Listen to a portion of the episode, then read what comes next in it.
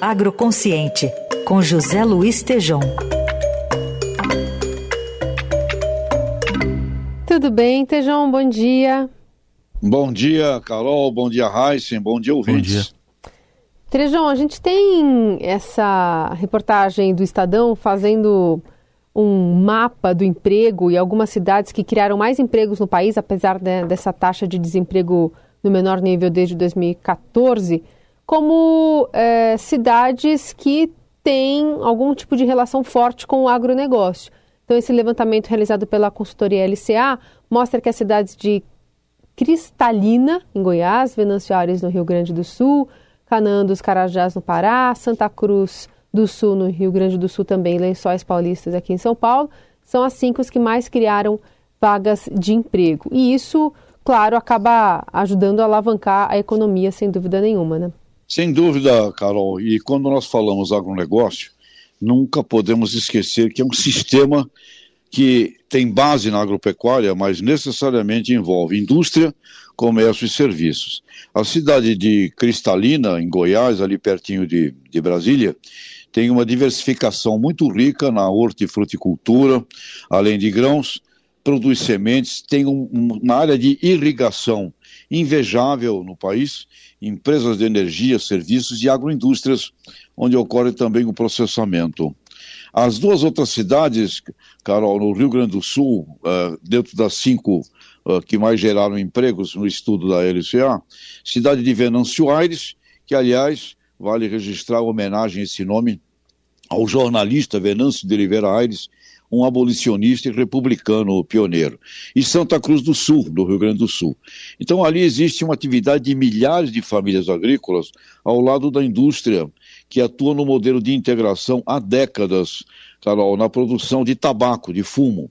Desde o início do século XX, foi com a Souza Cruz, hoje BAT, e na área outras organizações multinacionais do setor estão ali instalados.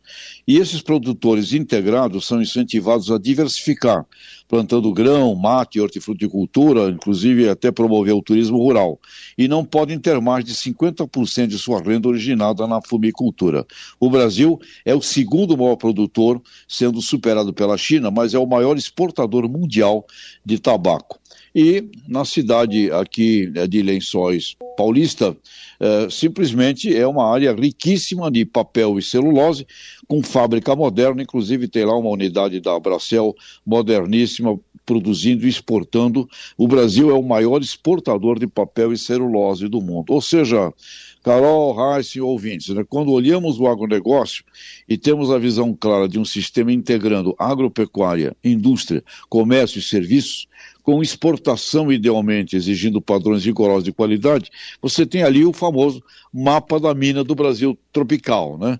E aqui insistimos, Carol e Heisen, um planejamento estratégico de todas as cadeias produtivas, do A do abacate ao Z do zebu, continua sendo nossa demanda permanente aqui do agroconsciente para que o PIB possa brotar muito mais intensamente. É o exemplo dessas quatro cidades, Heisen e Carol.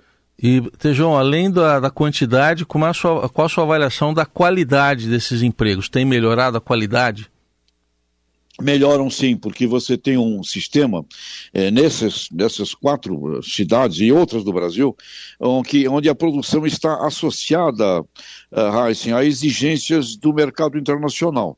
Então você tem ali que as empresas têm que procurar agir dentro do modelo ESG, existem muitas ações sociais em andamento, eu conheço mais particularmente na cidade de Santa Cruz do Sul, tenho acompanhado lá os trabalhos, a FUBRA, por exemplo, a Associação dos Produtores, é antiga e faz um trabalho muito bom também no desenvolvimento da educação.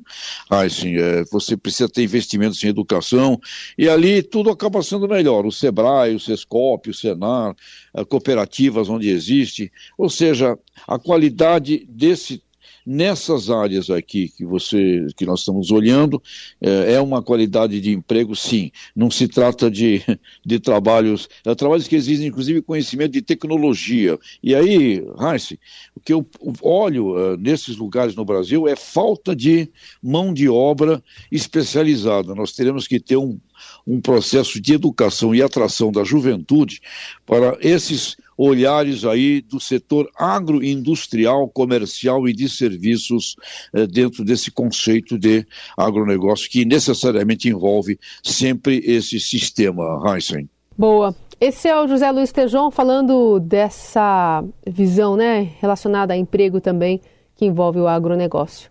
Obrigada, Tejon. Voltamos a nos falar na sexta. Abraços, até lá.